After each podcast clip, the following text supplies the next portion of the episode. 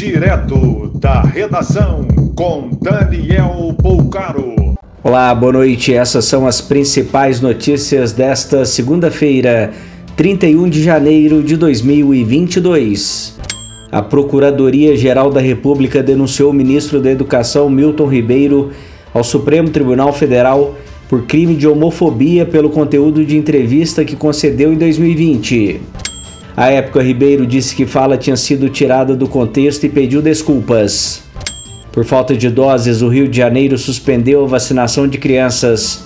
Nesta segunda foram imunizadas meninas com 7 anos ou mais.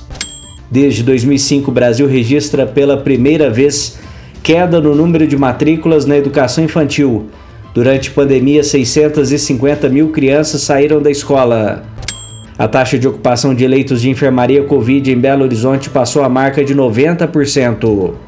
As escolas particulares da capital mineira retornam aulas presenciais ao longo desta semana.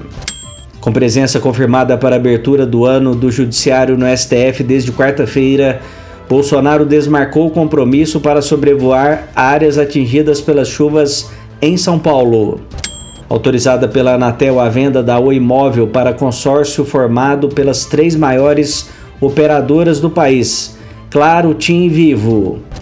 Um jovem de 29 anos passou mal e morreu após ingerir suco de saquinho dentro da própria casa em fazenda de Rochedo, Mato Grosso do Sul.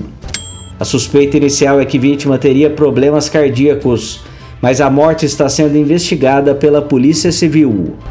Mais informações no site da redação.com.br.